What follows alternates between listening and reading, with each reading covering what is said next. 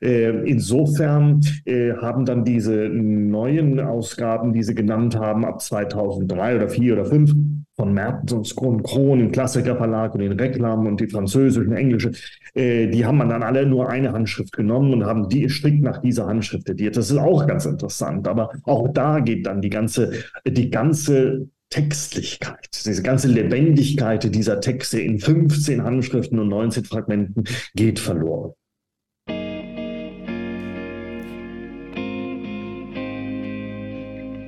Pergament und Mikrofon.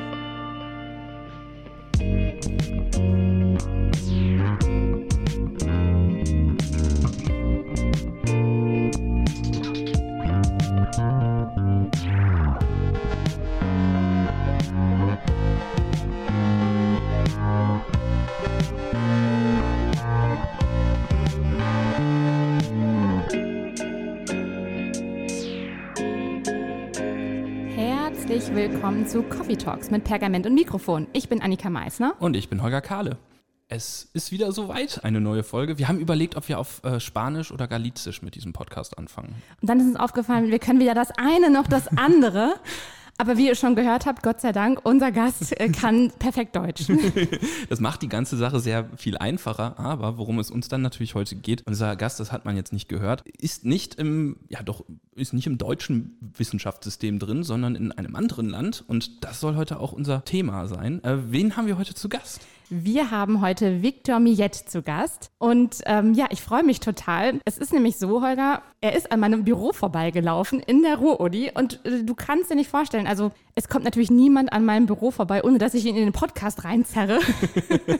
ich konnte ihn dann mit äh, Herrn Bastards Hilfe überreden, in den Podcast zu kommen. Ich bin total froh, dass er heute hier ist. Ja, weil wir zwei ganz interessante Themen haben, die ähm, miteinander nur auf den zweiten Blick etwas zu tun haben. Denn das Schöne ist, wir haben heute einen Gast aus Santiago de Compostela. Wir werden heute nicht den Jakobsweg laufen, aber wir werden zumindest über äh, die Universität und das Universitätssystem sprechen. Und was natürlich auch für dich wahnsinnig spannend ist, das zweite Thema. Ne? Wir werden über digitale Edition sprechen. Da ist er nämlich Spezialist für. Also da bin ich auch ganz gespannt, was wir da alles auch technisch lernen werden heute. Und da wir das Curriculum vitae, wie man so schön sagt, auch zum Teil des äh, Gegenstands dieses Interviews machen, machen wir das vielleicht gerade noch mal nicht so stark. Das Einzige, was man vielleicht noch erwähnen könnte, wäre, dass er zu ähm, der Waltersage promoviert hat, Valtarius Gaiferos, über den Ursprung der Waltersage und ihre Beziehung zur Romanze von Gaiferus und zur Ballade von Escriveta. Ich hoffe, ich spreche das richtig aus. Er wird es uns gleich äh, in richtig sagen.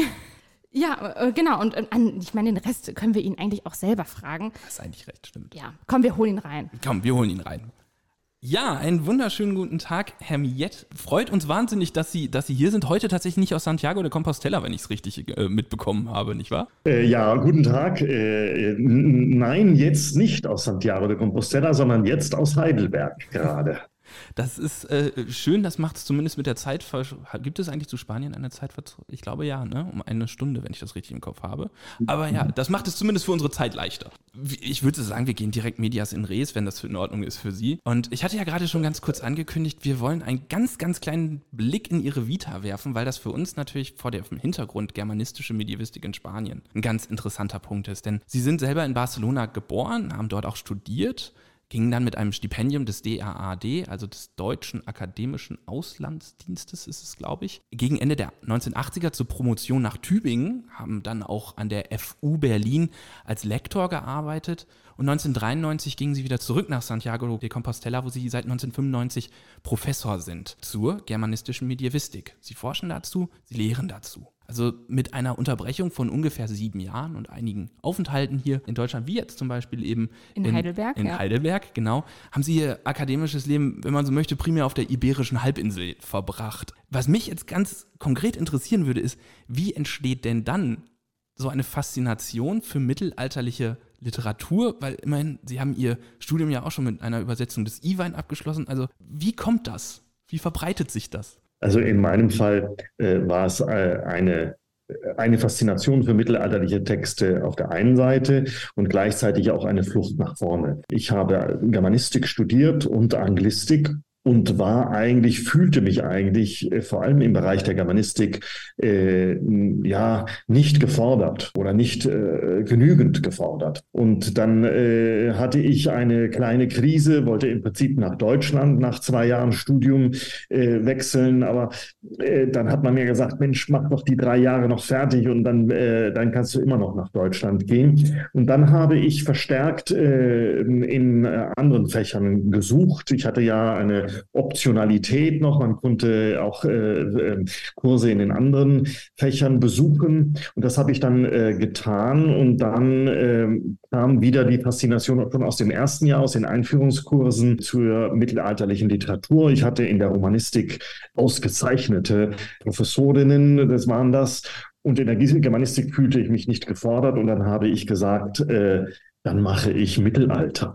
Ähm, nämlich das, was niemand bei uns gemacht hat, äh, aber was ich in der Romanistik äh, so äh, interessant fand. Dazu muss man, muss man sagen, dass ich habe 83 bis 88 studiert und äh, 83 erschien Umberto Ecos äh, Name der Rose, der ja ähm, äh, einen Boom an mittelalterlicher Literatur ausgelöst hat, beziehungsweise es gab schon Ansätze dazu und er hat ihn richtig getriggert. Äh, das heißt, äh, in der Zeit erschienen bei uns immer wieder Übersetzungen mittelalterlicher Texte. Natürlich kaum deutscher Texte oder fast gar, gar keine deutschen Texte.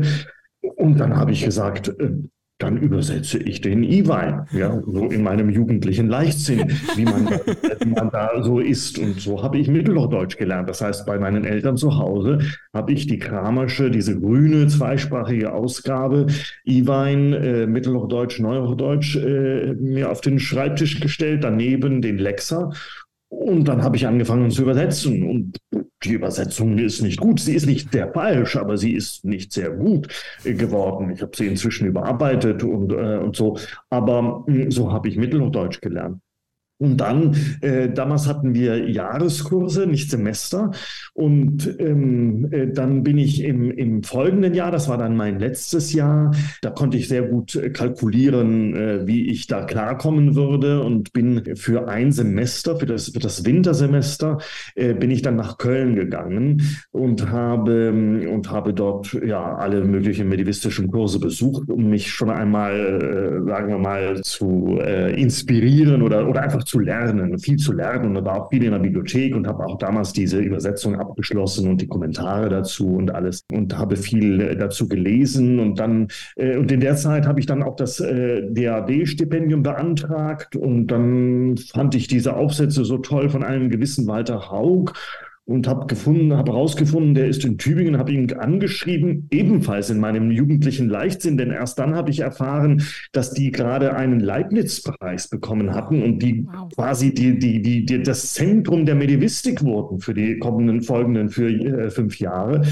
Aber Haug hat sehr freundlich zurückgeschrieben, ja, ich sollte doch vorbeischauen und er würde sehr offen für Gespräche und und mit diesem Schreiben äh, habe ich dann das Stipendium bekommen. Und so ist das einfach, das eine äh, hat gepasst und zum anderen und ist nach und nach alles gekommen und irgendwann mal war ich drin. Ich habe mir nie irgendwie gedacht, dass ich in einer Universität landen würde, äh, geschweige denn in Santiago de Compostela oder jetzt in Heidelberg. Äh, aber es ist halt alles gut ge gegangen. Wahnsinn. Äh, es sind ja ganz häufig solche Zufallsgeschichten. Das finde ich immer, ja. immer, immer das wirklich Interessante. Ne? Also Aber das, das, Beste ist mit Walter Haug, den einfach anzuschreiben, finde ich mega. Ja.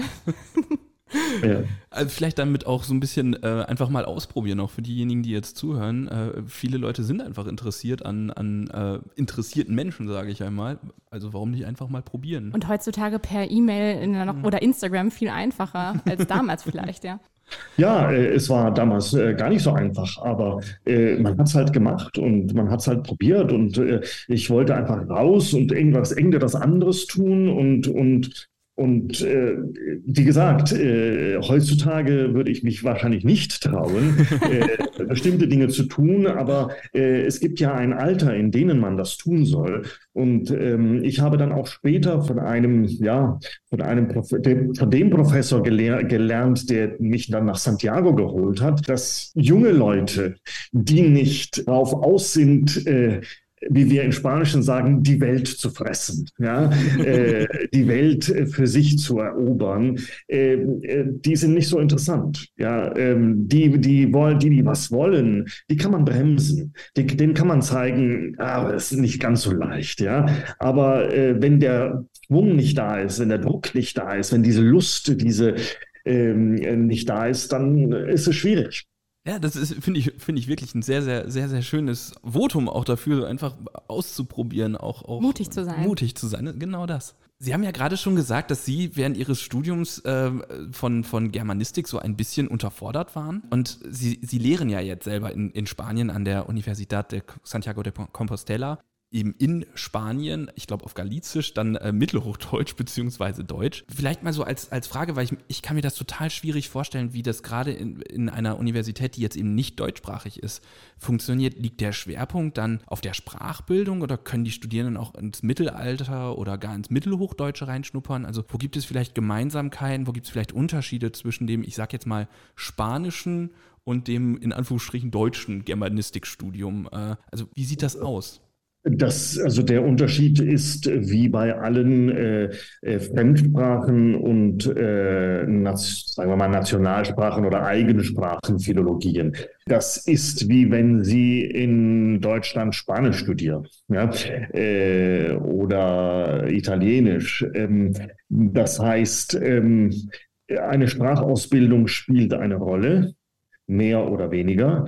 Und ähm, das das Niveau der äh, anderen, der, der, der, der, der etwas theoretischeren Kurse und Seminare, äh, der Fachkurse, äh, ist nicht unbedingt geringer, aber muss anders äh, konfiguriert werden, weil einfach die, die Studierenden nicht nur keine Native Speakers sind, sondern äh, es fehlen ihnen auch sehr, sehr viele Referenzen, kulturelle Referenzen, die man äh, hat, wenn man irgendwo aufgewachsen ist oder die man, an die man leichter Zugang hat, wenn man irgendwo aufgewachsen, in einem Land aufgewachsen ist und ähm, mehr oder weniger kulturell interessiert war und ein Abitur hat und ein Studium hat und sich ein bisschen äh, herumgelesen hat. Es fehlt das. Die, diese, diese Kompetenzen fehlen, äh, diese, diese Schlüsselkenntnisse fehlen einfach. Äh, unsere Studierenden äh, wissen natürlich nichts von Martin Luther zum Beispiel, den man doch in Deutschland ziemlich genau einordnen kann. Oder sie wissen äh, natürlich nichts von, wir haben noch nie den Namen Walter von der Vogelweide gehört. Goethe, das ist nur so was ganz Vages Tages. äh, ja, also äh, und, und, und sie sind zum Teil sehr gute Studierende. Ja, also äh, bei uns ist es in dem, in dem Sinne noch schlimmer als in Deutschland. In Deutschland in, muss man, wenn man ja die meisten Fremdsprachenphilologien studiert, äh, bei Russisch zum Beispiel nicht. Bei den slawischen Sprachen ist es, äh, ist es ähnlicher. Ähm, äh, in den romanischen Sprachen in Deutschland äh, muss man schon Sprachkenntnisse haben. Äh, bei uns äh, wurde entschieden, dass, das, dass man das nicht verlangen wollte. Und äh, daher fangen die meisten Studierenden bei uns von Null an. Das bedeutet, dass Sprachausbildung äh, einen, ich würde sagen, mindestens äh, fast ein Viertel ihres, ähm, ihrer Ausbildung in irgendeiner Weise ausmacht. Äh, hinzu kommt ja, dass sie meistens äh, mit einem Erasmus-Austauschprogramm nach äh, Deutschland kommen, bestensfalls für ein Jahr. Äh, und da bekommen sie es natürlich auch mit. Ja, da werden sie ja auch weiter gebildet, da lernen sie, da sprechen sie, da da, da lösen sie sich so ein bisschen. Äh, aber ja, das macht natürlich etwas äh, aus. Wir haben äh, stark darunter unter der Bachelor-Master-Reform gelitten, weil wir früher fünf Jahre hatten und da waren unsere ersten drei Jahre äh, ganz stark auf äh, eine solide Sprachausbildung äh, konfiguriert, natürlich auch mit Grammatikkursen, Phonetikkursen äh, und anderen Grundkursen, aber die natürlich auch sehr fokussiert waren auf dieses erste, auf diesen ersten Spracherwerb. Und im dritten Jahr äh, sind die dann fast immer nach Deutschland gegangen und dann kamen sie zurück und hatten noch zwei Jahre bei uns. Und dann haben wir quasi einen Master draufgesetzt mit allen Kursen, linguistischen und äh, literaturwissenschaftlichen äh, Kursen und dann auf Deutsch. Und das war sehr gut. Äh, durch die Bachelor-Master-Reform äh, haben wir äh, ein Jahr verloren, weil wir in Spanien vier Jahre Bachelor haben und ein Jahr Master. Ähm, wir haben ein Jahr verlo verloren im Bachelor und haben keinen Master. Es gibt in Spanien keinen einzigen germanistischen Master mehr. Es gibt nur germanistische Beteiligung, Be Beteiligung in Linguistikmastern oder in Literaturmastern, so generell umfassendere oder in Mittelaltermastern, wie in unserem Fall. Äh, und dadurch haben wir, und, und außerdem wurde bei uns in der Bachelor-Master-Reform noch ähm, ein, ja, ein bisschen ein kleines Nebenfach eingeführt, so dass wir bis zu 120, ja, 108 eigentlich äh, Kreditpunkte, und das ist, äh, das sind mehr als eineinhalb Jahre äh, an Ausbildungszeit verloren haben. Und äh, das bedeutet, dass jetzt unsere Studierenden, ja, ihre sprachliche Kenntnisse sind gerade so mal, äh, vertretbar für, ein, äh, für einen Abfluss. Ja? Aber für eine für einen Schuldienst äh, oder so braucht es dann noch eine Weiterbildung in Deutschland, eine Konsolidierung einer Reihe von Kenntnissen in Deutschland. Ja. Aber wenn Sie jetzt sagen, also es gibt auch mit Hochniveau ähm, inhaltliche Kurse, sage ich mal, dann würde es sich jetzt schon für Studierende, die, die sagen, ja, ich laufe mal den Jakobsweg lohnen, am Ende nochmal, nachdem man dort in der Kirche war, bei Ihnen in der Universität für ein Semester vorbeizukommen und sich vielleicht nochmal äh, spanisches Germanistik-Seminar anzugucken, sage ich mal, oder sich da zu beteiligen. Erfahrungsgemäß passiert das wenig. Wir haben natürlich äh, viele deutsche äh, Erasmus-Studierenden, die aber in der Regel zur Hispanistik gehen. Ja? Man geht äh, nach Spanien normalerweise nicht, um Germanistik zu studieren, sondern um Hispanistik, Hispanistik oder Lusitanistik zu studieren oder Katalanistik auch im Osten. Äh, aber, äh, aber es, es, ist schon mal vorgekommen ähm, und ja, äh, sie fanden es dann doch nicht, äh, nicht so schlecht. Äh, wir machen zum Beispiel, äh, es kommt auf das Niveau an. Also im zweiten Jahr ist das noch äh, relativ einfach für Sie oder vielleicht etwas zu einfach oder dann mehr wie eine Vorlesung hier. Also Sie bekommen vor allem viel Stoff vermittelt. Aber im vierten Jahr zum Beispiel machen wir immer ein Faustseminar und äh, das ist dann schon, das ist dann schon äh, deutsches Niveau. Also da sind Sie dann schon beansprucht. Sie arbeiten mit einer deutschen Ausgabe, natürlich mit einer äh, äh, zweisprachigen Ausgabe, sodass Sie immer links und rechts lesen können. Aber da müssen Sie dann auch äh, lesen und denken und schreiben und argumentieren, genauso wie hier. Ja? Also ähm, äh, ich glaube schon, dass, dass, wir, dass wir zwei Dinge unterscheiden, nämlich die sprachliche Kompetenz und die Kenntnis kultureller, weiterer kultureller Zusammenhänge und Register äh, mit methodischer äh, und, und theoretischer Ausbildung und, und, und Arbeit am Text überhaupt. Ja, am Text können die wunderbar arbeiten, äh, aber es fehlen ihnen dann noch oft äh, ja, Zusammenhänge oder, oder andere Dinge. Ja, ich gehe dann mal vielleicht von der, von der Lehre-Seite so ein bisschen in die Forschungsseite. Ähm, wenn man so in ihre Publikationsliste schaut, dann findet man Forschung in spanischer, ich weiß nicht, ob galizischer Sprache, ich bin kein Romanist, ich kann das nicht so richtig unterscheiden, aber also ich sag mal spanischer und äh, deutscher Sprache. Also sie bedienen sowohl den iberischen als auch den mitteleuropäischen Markt, wenn man das jetzt mal so sagen möchte. Ich gehe davon aus, dass jetzt die meisten GermanistInnen nicht unbedingt Spanisch sprechen, wenn sie in Deutschland forschen. Daher vielleicht mal die Frage, wenn Sie in beide Richtungen publizieren, wie, wie entscheiden Sie sich, in welcher Sprache Sie publizieren, wenn Sie jetzt eine Idee haben? Ähm, richten Sie dann auch die Texte entsprechend an das spezifische Publikum aus, weil Sie zum Beispiel sagen, bestimmte Diskurse sind in Deutschland da, in, in Spanien vielleicht nicht so sehr. Also wie, wie bekommt man das hin, da ein Gespür zu entwickeln und auch gleichzeitig an keinen der beiden Diskurse irgendwie den Anschluss zu verlieren? Weil Sie müssten dann ja quasi auch zwei Bereiche noch rezipieren. Und also mir fällt das alleine schon schwer, im Deutschen mitzukommen. Ja. Allein wenn du das schon erzählst, ja. ja, ähm, äh, also es ist in der Tat so, es, es sind unterschiedliche ähm, äh, ich sage mal das Wort Publikümer, weil ich als Germanist mir erlauben darf, äh, Worte zu erfinden äh, oder Pluralformen von Worten zu erfinden.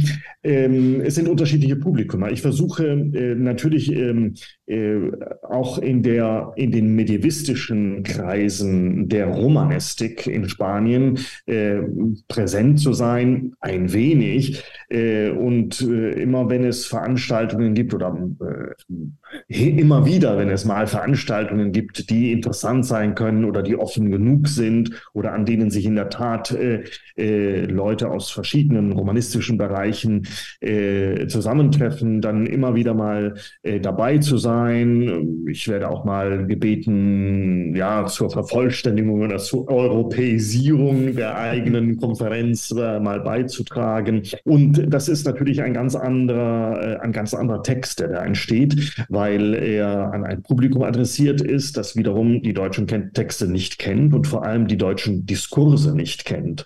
Und äh, natürlich auf der anderen Seite sind es Medievisten, das heißt, denen braucht man nur ein Schlagwort zu geben, dann wissen sie Bescheid. Aber gleichzeitig äh, ist die deutsche äh, äh Literatur des Mittelalters hat Eigenheiten, die nicht so leicht äh, zu verstehen sind, nicht so leicht zu erklären äh, sind. Da braucht man etwas mehr Zeit dazu. Und äh, das versuche ich äh, immer wieder einmal ein wenig äh, zu bedienen. Äh, hinzu kommt, dass ich äh, in letzter Zeit auch vermehrt äh, auf Englisch publiziere. Das heißt, mich an ein nicht nur, äh, äh sagen wir mal, äh, iberisch, äh,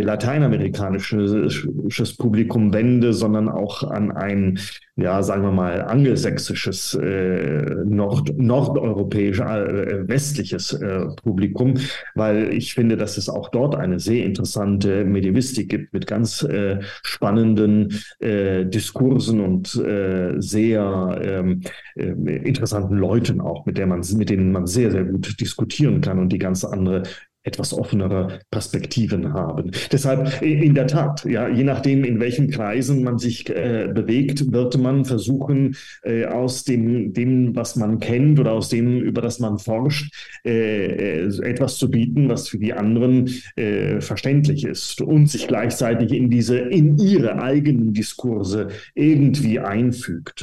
Es ist natürlich schwierig, äh, dadurch, dass man, dass, dass ich in dieser Hinsicht etwas zerstreuter bin.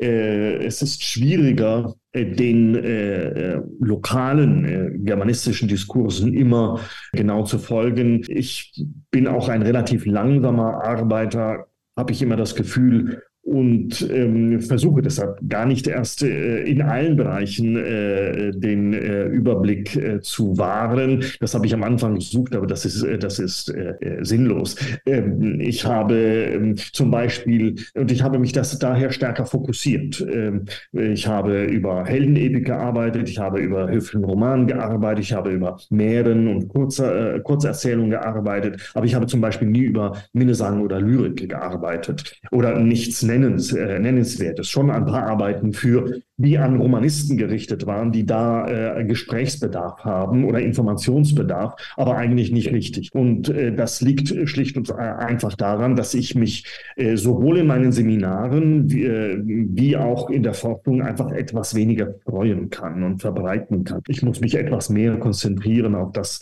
was ich kann oder was ich gemacht habe. Ähm, ja. Also ist dann quasi um den am Diskurs in meinetwegen im, im am deutschen Germanistikdiskurs teilnehmen zu können, ist dann die Fokussierung aufs Thema und das unterstützt dann durch das, was Sie jetzt zum Beispiel gerade machen, durch Fellowships jetzt wie in Heidelberg, dass man da den Kontakt hält und ja, ja, genau. Ja, dass man da Kontakte war, dass man auf Tagungen ist, dass man natürlich äh, liest und äh, sieht, was äh, äh gemacht wird, das ist, äh, das ist klar. Aber dann immer, eben immer etwas enger, mhm. etwas begrenzter. Ähm, ja, meine deutschen Kollegen, die sind überall irgendwie in diesem. ich kann das nicht so gut. Bedienen aber dann auch eben nicht drei Märkte, könnte man jetzt sagen. Ne? Das, das, ist natürlich ist auch, auch der große Unterschied.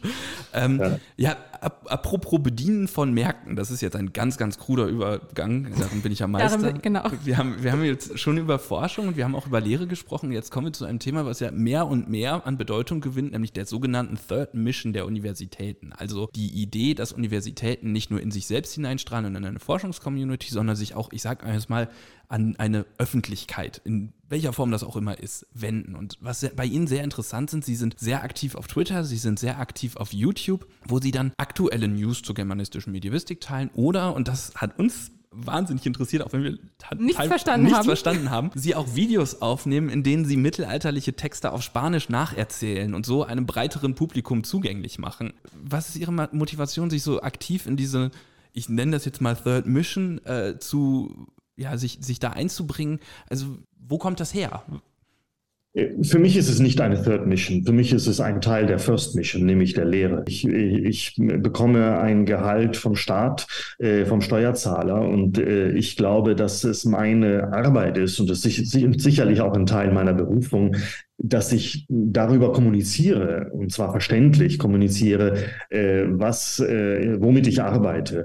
Und ähm, das kann zwei Seiten haben. Es kann sein, äh, dass ich zeige, dass ich erkläre, warum das eigentlich interessant ist. Oder es kann sein, äh, oder es kann die andere Seite haben und die ist eben die, die, die YouTube-Seite, äh, dass ich einfach sage, warum ich daran Spaß habe, warum ich das interessant finde, warum ich glaube, dass, äh, dass es ein äh, Literatur, eine literarische Epoche ist, an der man wirklich noch tolle äh, Sachen äh, entdecken kann. Und ich glaube, das gehört zu, zu meinem Beruf. Also das und, und, und, und da habe ich auch äh, großen Spaß. Das mit den YouTube-Videos begann in der Pandemie als kleine WhatsApp-Videos, die wir uns untereinander im, im Lockdown geschickt haben und äh, begann als, als ein Spaß. Aber als es dann ja 20 waren, dann hat mir jemand geholfen, die auf YouTube zu stellen und als es 70 waren, habe ich gedacht, so jetzt mache ich noch bis 100 fertig. ich würde das gerne noch weitermachen. Ich glaube, ich habe, äh, ich habe ein, einen Hobby äh, entdeckt, ähm, das ich nach meiner Emeritierung gern äh, weiterverfolgen würde, ähm, weil vorher werde ich kaum Zeit dafür haben. Man müsste die Dinge etwas besser, ein bisschen besser ausarbeiten. Oder mit ich deutschen würde, Untertiteln.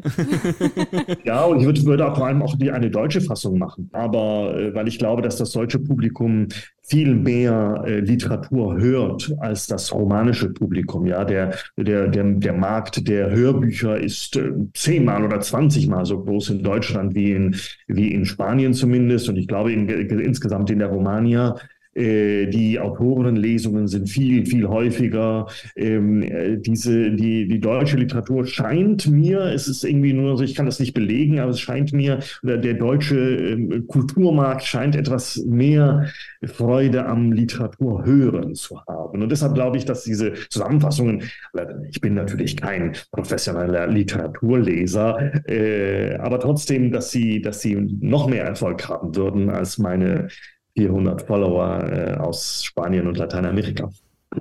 Wir, wir, nageln Sie darauf fest. wir, wir, sind gespannt, wenn Sie. Es kommt, es kommt. Irgendwann mal wird es kommen.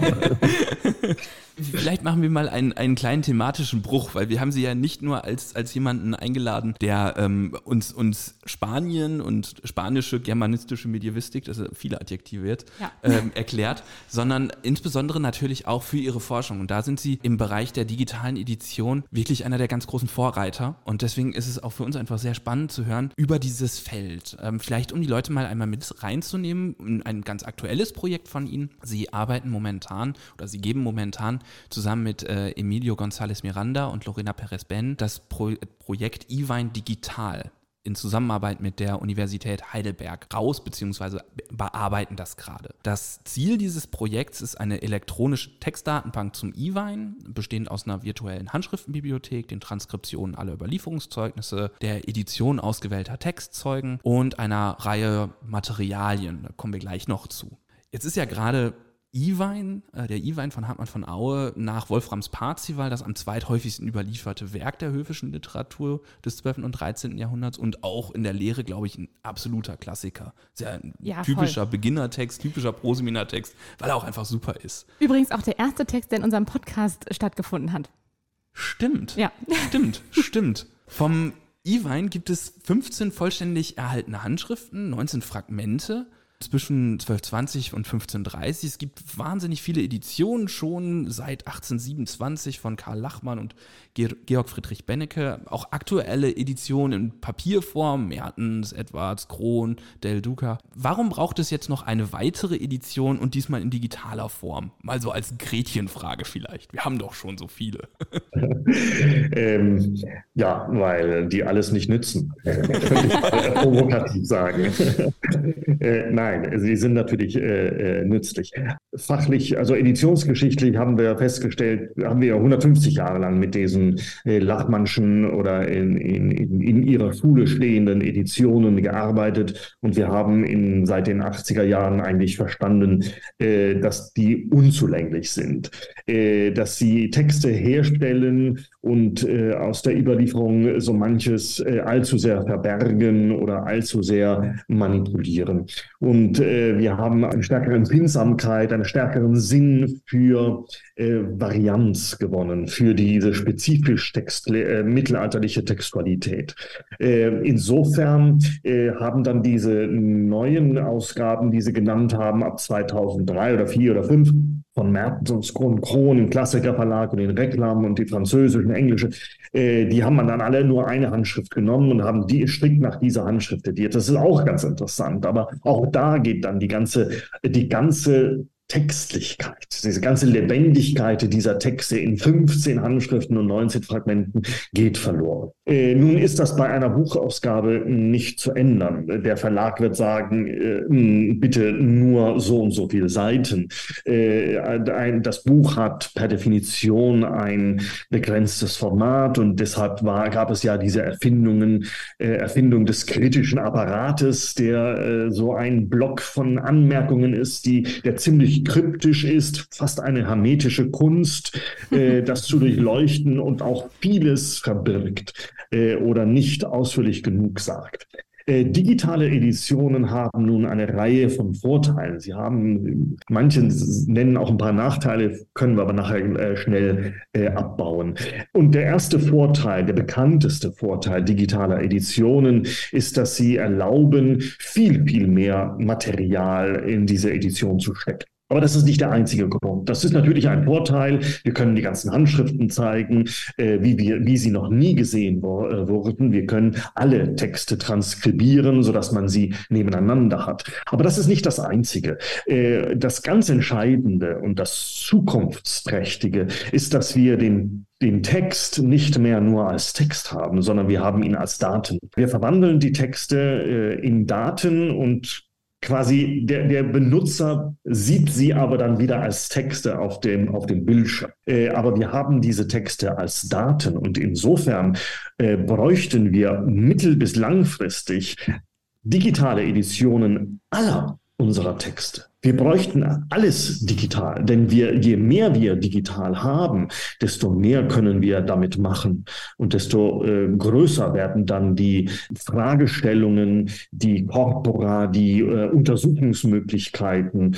Äh, die werden äh, unsere traditionelle Arbeitsart nicht ersetzen, bei weitem nicht, aber sie geben uns neue Werkzeuge an die Hand. Und ich glaube, diese Werkzeuge äh, sind zurzeit äh, in, äh, sie sind da und wir müssen sie äh, auch nutzen können, wenn wir den Anschluss an, äh, ja, an die restliche Forschung und den Anschluss auch an die Forschungsmittel äh, bewahren äh, wollen.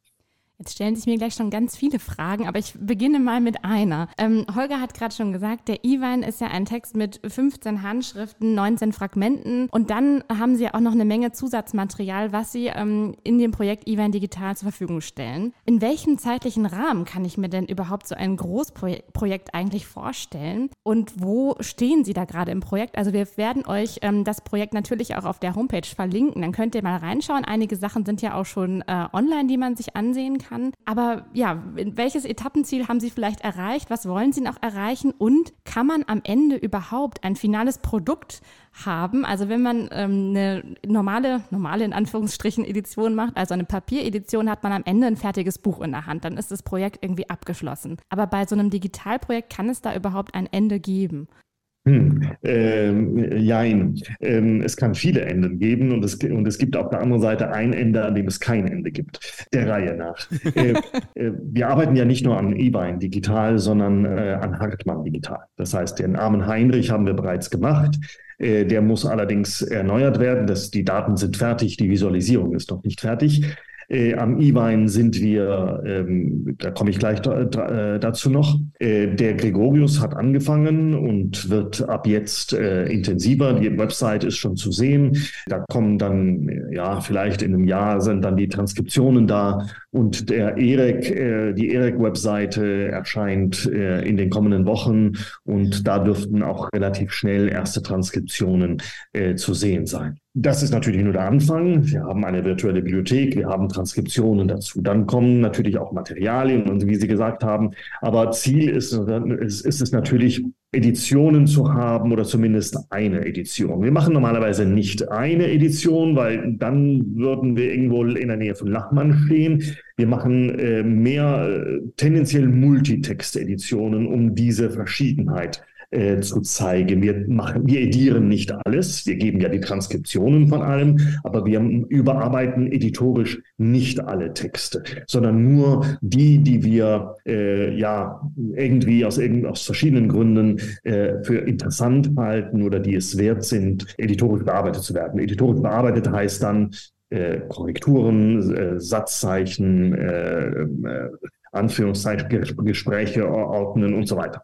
Ein finales Produkt ähm, wird man schon haben und zwar auch relativ bald zu sehen. In, diesen Heidelberger äh, Editionen äh, gibt es, kann man zurzeit die Handschriften sehen und die Transkriptionen und beim armen Heinrich auch die Synopse, synoptische Ansicht. Aber es fehlt das Mittelteil und das ist das Herzstück, nämlich die sogenannte, äh, wir nennen sie hier technisch so, Leseansicht. Das heißt, ein Text. Ja, und äh, dieser Text, äh, daran, äh, da mache ich ziemlichen Druck hier.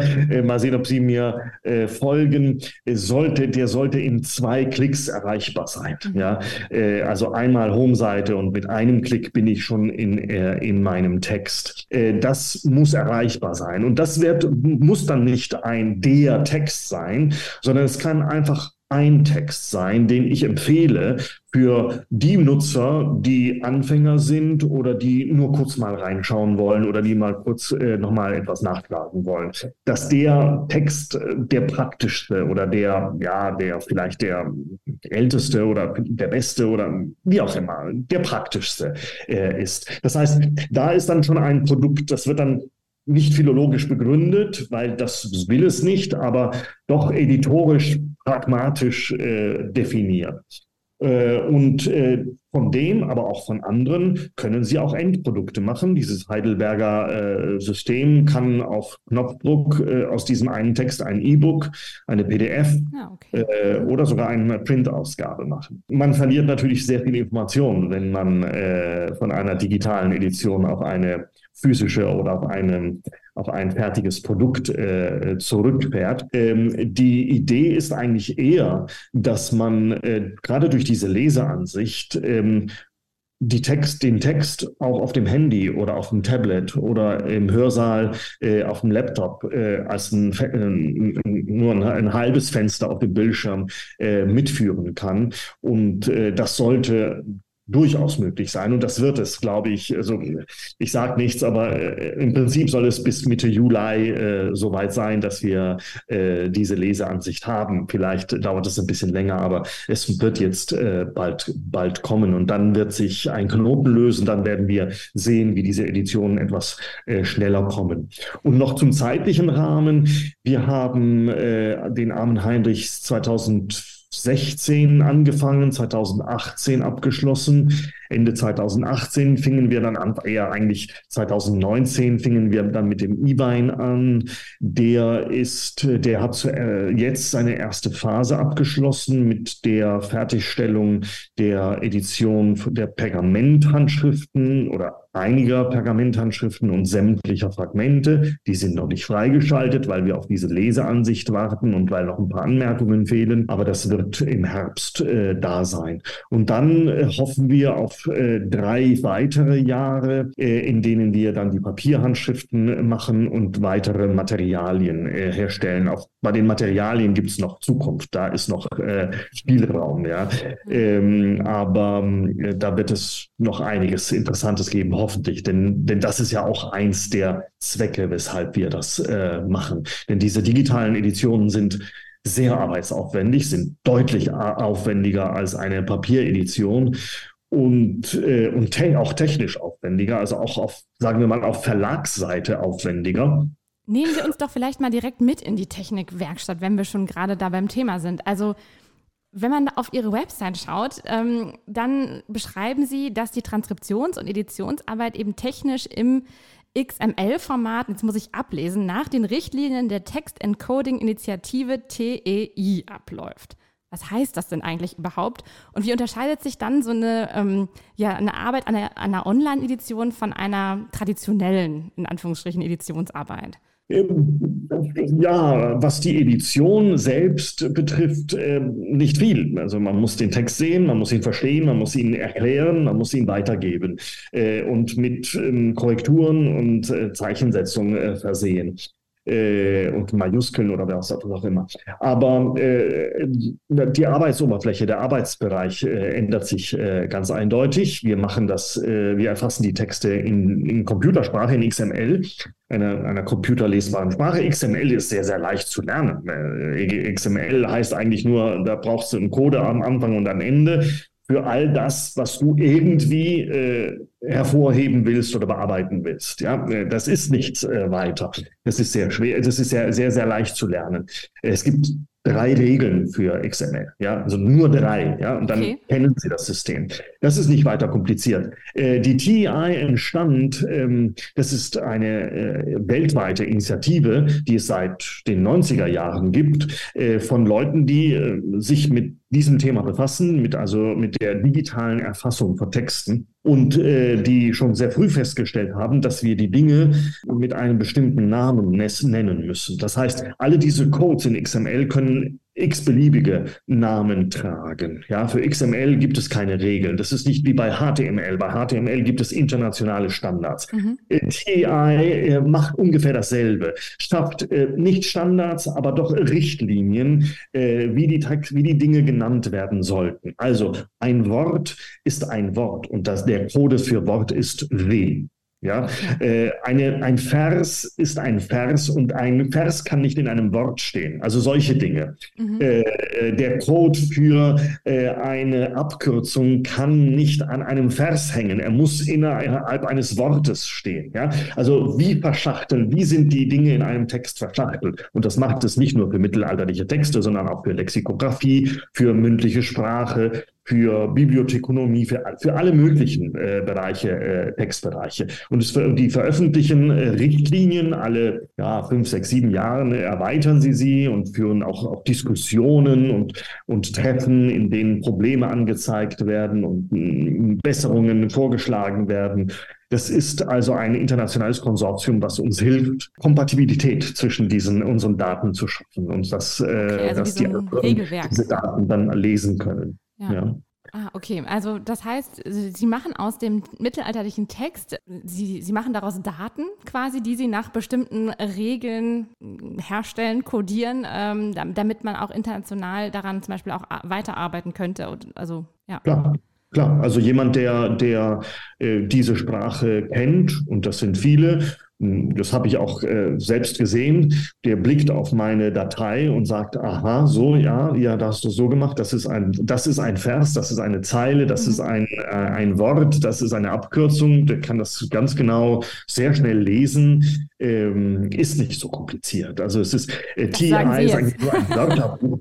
Es, nein, es ist also auch meine Studierenden lernen das schnell. Ja, äh, ähm, die, äh, die, man, man, muss sie ein bisschen einführen und es gibt da natürlich immer wieder äh, Zweifelsfälle, aber äh, sie lernen das schnell äh, jedermann lernt, es, das, man muss es nur ein bisschen üben. Es ist eine ein bisschen unterschiedliche Sprache, aber es ist nicht, es ist keine Wissenschaft. Ja, es ist, man muss es üben und man muss es vor allem am Anfang äh, regelmäßig üben, damit man nicht alles wieder vergisst. Aber später ist es dann wie Fahrradfahren. Da kann man es auch äh, ein Jahr liegen lassen und dann äh, danach kann man es wieder, weil es äh, ganz einfache Regeln sind. Ja, man muss sie nur ein bisschen kennen. Das finde ich einen schönen Vergleich äh, mit dem Fahrradfahren. Also vielleicht habt ihr da draußen ja auch mal Lust, euch da einzuarbeiten. Ähm, Herr Miet sagt, das ist nicht, das ist machbar, sagen wir mal so, das ist machbar.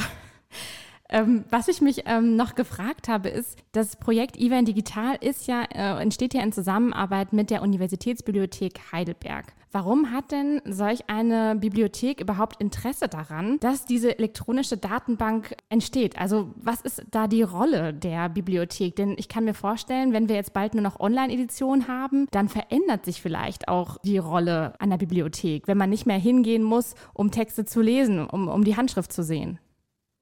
Nein, äh, die Text, die, die, äh, die Rolle der Bibliothek wird natürlich weiterhin äh, die der Speicherung von Büchern sein, aber nicht mehr nur.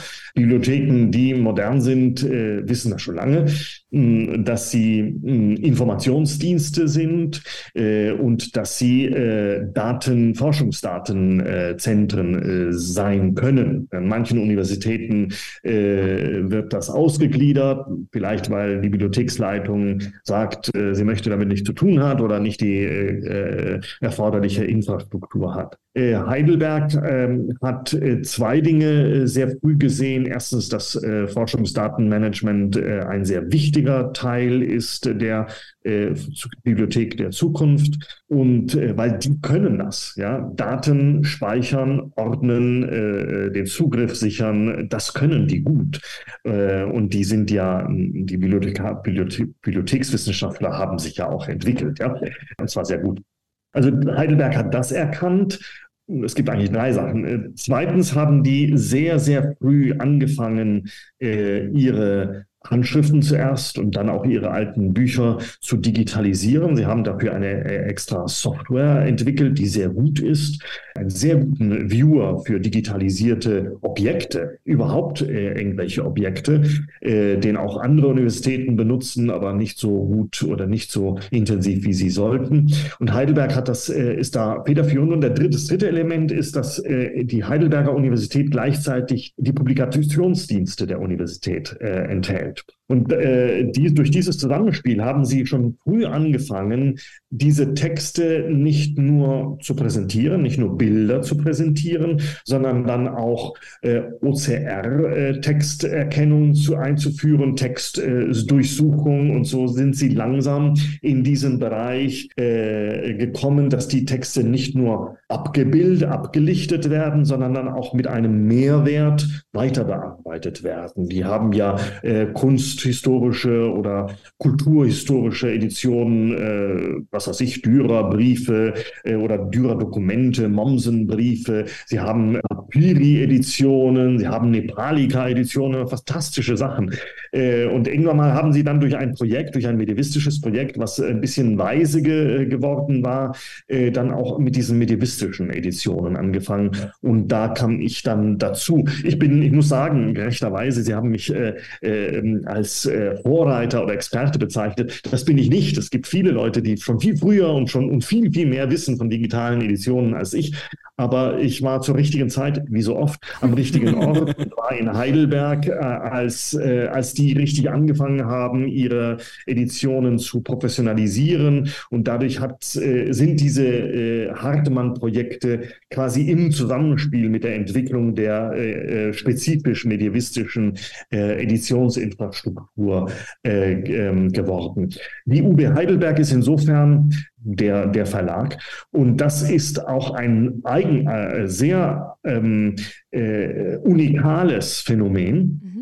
Denn ähm, äh, ein Verlag, der eine öffentliche Institution ist für digitale Editionen, äh, das ist äh, vielleicht gerade das, was wir brauchen. Denn äh, wenn irgendwann mal De Gruyter und Brepols anfangen, digitale Editionen anzubieten, dann kostet das Publizieren in dieser Edition nicht mehr drei, vier, fünf, 6.000 Euro wie jetzt mit einem Buch, sondern bestimmt, wir sprechen dann bestimmt von 25.000, 30.000 Euro. Mhm. also die Kosten sind enorm weil äh, die Kosten, äh, die Arbeit, die, äh, die, die, die, wichtigste Arbeit, äh, was ich mache, dieses Codieren, ist sehr leicht. Das kann jeder sehr schnell lernen. Äh, was schwierig ist, ist ähm, zwischen meiner Datei und äh, der, äh, der, dem, dem Bildschirm, dem Frontend, das Sie benutzen, äh, äh, eine vernünftige Transformation zu haben, beziehungsweise ein Frontend zu, zu designen, das äh, Fähigkeiten hat, das, das, das Kapazitäten hat, äh, interaktiv, zu, zu, mit dem Text zu interagieren. Und das alles muss ja nicht nur in meiner Datei vorbereitet, sondern dann vor allem auch in den Transformationen erarbeitet werden. Und da ist viel äh, Entwicklungsarbeit äh, äh geschehen in Heidelberg. Ich finde modellhaft ähm, äh, und aber auch an diesem Design. Und äh, deshalb glaube ich, äh, es wäre in, interessant, wenn äh, auch mal andere Institutionen äh, ähnliche Modelle äh, entwerfen würden dass dann die ähm, UB quasi als Verlag fungiert, das ähm, ist ein ganz neues Bild, was sich mir gerade eröffnet. Wahnsinn, ja, stimmt natürlich. Ja, aber wenn ich da, dazu noch ja. sagen kann, als Verlag, aber dann gleichzeitig auch als äh, Datendepot ja. äh, mittelalterlicher Texte. Ja, also hm, wir haben bestimmt schon, wenn wir hm, das mal großzügig rechnen, äh, circa, ja, vielleicht zwei Millionen Worte äh, in Heidelberg an digitalen Texten aus Handschriften. Und das könnten sehr bald auch drei Millionen werden oder vier Millionen, je nachdem, wie, welche Projekte da noch hinzukommen. Äh, äh Worte, die als Wort kodiert sind und die ich downloaden kann mit Open Access äh, und äh, die ich untersuchen kann. Äh, und dieses äh, Kapital liegt dann auch in Heidelberg und wird dort äh, bewahrt. Und das finde ich auch sehr interessant. Und, und es ist einheitlich oder fast einheitlich oder mehr oder weniger einheitlich äh, kodiert. Das heißt, ich kann mir alles runterladen und weiß, dass, dass ich mehr oder weniger uniforme äh, Daten habe. Ja. Wenn wir gerade bei diesen Daten mal äh, bleiben, Sie haben gerade schon gesagt, diese Daten ermöglichen uns den Text äh, nicht nur als Text, sondern eben als Daten ähm, zu erfassen und das ermöglicht uns natürlich auch ähm, eine ganz andere Herangehensweise vielleicht für uns als LiteraturwissenschaftlerInnen. Wie kann ähm, die Forschung sich verändern, wenn wir solche Texte dann plötzlich auch digital zur Verfügung haben? Enorm. Wir ähm, können mit Daten Textmengen durchsuchen, für die ein menschliches Leben nicht ausreichen würde. Ja. Äh, dann werden ja Daten erst interessant. Also um ein Gedicht äh, zu edieren, brauche ich, kein, äh, brauche ich keine digitale Edition. Das, äh, das ist sinnlos.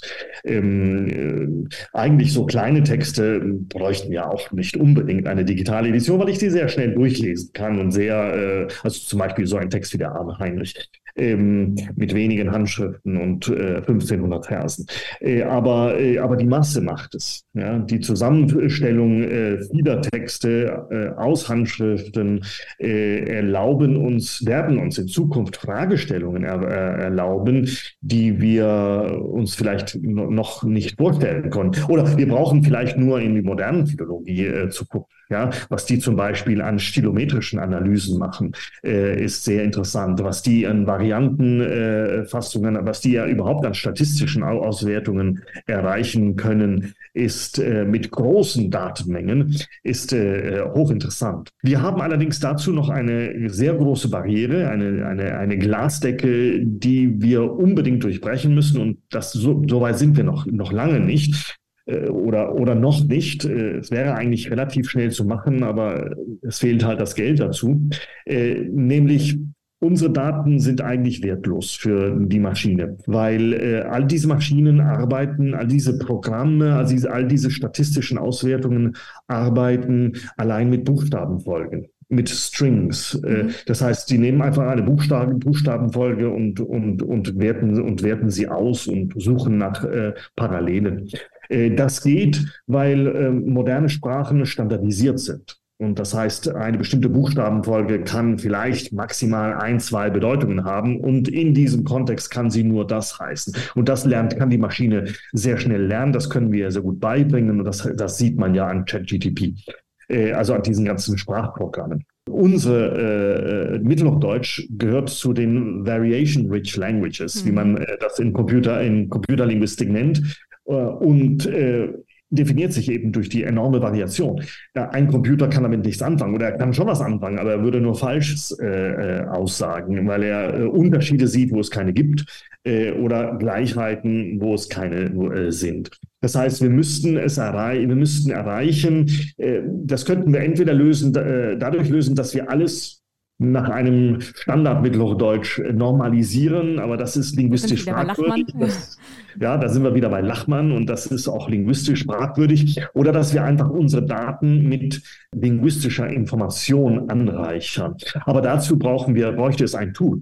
Ja, dazu bräuchte, weil, weil wir können nicht drei Millionen Worte einfach mit der äh, händisch äh, äh, annotieren. Das, wir können es schon, aber äh, wir bräuchten ein Tool, ein, ein, ein lernendes Tool, ein, ein Machine Learning. Und das, die, die, die Technik gibt es, also das ist überhaupt kein Thema, aber wir müssen das dann antrainieren. Und dazu bräuchten wir dann auch äh, Leute, die das äh, über einen, äh, einen, Zeitraum von zwei, drei Jahren äh, äh, trainieren und, das, äh, und, dann, und dann das öffnen, dass weitere Leute Texte einspeisen können und dass diese Ergebnisse dann korrigiert werden und dass dieses Korrigieren, dass dieses Tool immer weiter verfeinert verfeinert. Also die Idee ist schon da. Äh, es gibt auch Impulse, daran zu arbeiten, aber noch äh, sehe ich keine äh, konkrete Arbeit. Und solange wir nicht so weit sind, äh, werden wir all diese statistischen Auswertungen kaum machen können. Mhm. Ja? Also wir können zum Beispiel die Handschriftenbeziehungen vergleichen, aber da muss dann viel, die Daten müssen dann sehr, sehr viel äh, händisch eingegeben werden. Und das ist nicht der Sinn der Sache. Ich sehe schon, wir stehen am Anfang einer ganz neuen äh, Ära, vielleicht könnte man auch sagen, von, ähm, ja, von Wissenschaft, von Literaturwissenschaft und ähm, Beschäftigung mit den mittelalterlichen Texten. Wenn die bald dann alle in den Bibliotheken ähm, als Online-Edition verfügbar sind, das wird äh, noch eine spannende Zeit. Ich, ich könnte noch viel, viel weiter fragen. und ich, ich, hoffe, dass sich viele Leute wie Sie äh, äh daran beteiligen. Ja, unbedingt. Also ähm, das steht auch auf meiner To-Do-Liste. Programmieren will ich auch eines Tages nochmal lernen. Ähm, ich könnte noch ewig weiterfragen, aber Holger, ich glaube, wir müssen mit Blick auf die Zeit zur letzten Frage kommen. Ja, ich glaube auch. Und das ist äh, dein Metier, sage ich mal. Ja, unsere letzte Frage ähm, ist ja immer die nach dem Potzival-Song und der Textstelle für unsere Potzival-Playlist, die ihr auf Spotify natürlich auch abonnieren könnt. Und ich darf euch verraten, dass Herr Miet ähm, da schon ähm, was Spannendes äh, vorbereitet hat. Das hat er mir im Vorgespräch schon geteasert. Jetzt sagen Sie mal, Herr Miet, was, äh, was haben Sie uns heute mitgebracht für den Potzival? Ähm, ja, ich habe angefangen zu überlegen, was könnte ich denn ähm, ähm, bringen? Und ich dachte zuerst viel mehr irgendwelche äh, lateinamerikanischen Boleros ein, aber dann habe ich gesagt, nein, nein, nein, das, kennen, das kennt man hier nicht so gut oder man kennt die Codes nicht so. Und dann habe ich versucht, da zu überlegen, was ist denn so allgemein bekannt und irgendwann mal bin ich auf ABBA gestoßen. Mhm. Äh, und äh, dann habe ich angefangen, zu, mir die Lieder nochmal in Erinnerung zu führen. Viel Anstrengung braucht es ja nicht. Und äh, habe gemerkt, äh, hoppla, da passen aber sehr, sehr viele äh, Lieder zu meinem Text, eben zu unterschiedlichen Szenen.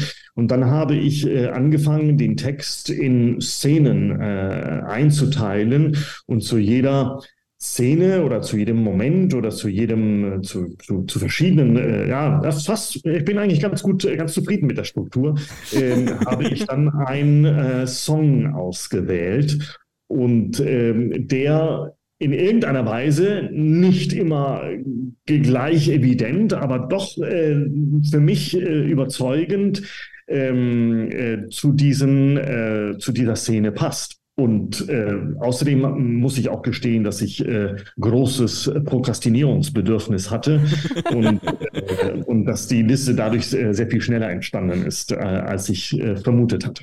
Eigentlich müssten Sie diese Playlist ähm, auch auf Ivan Digital mit verlinken, finde ich. Also ich finde, das gehört mit dazu. Wenn man da durch, die, durch den Text scrollt, kann man da direkt aber dazu hören. Ja, gerne. Also das ist, das ist das, die, die Songs habe ich aus dem Internet und äh, äh, die äh, Lieder gibt es auf Spotify oder auf Apple Music und ähm, aber ich habe, äh, was ich get getan habe in meiner äh, Datei, und die kann ich Ihnen gerne schicken, ist, ich habe grün markiert die Stellen im Song, äh, die äh, weswegen ich glaube, dass, äh, dass die, dieses Lied passend ist, abgesehen davon, dass mir das Lied äh, dann auch dazu gefallen muss.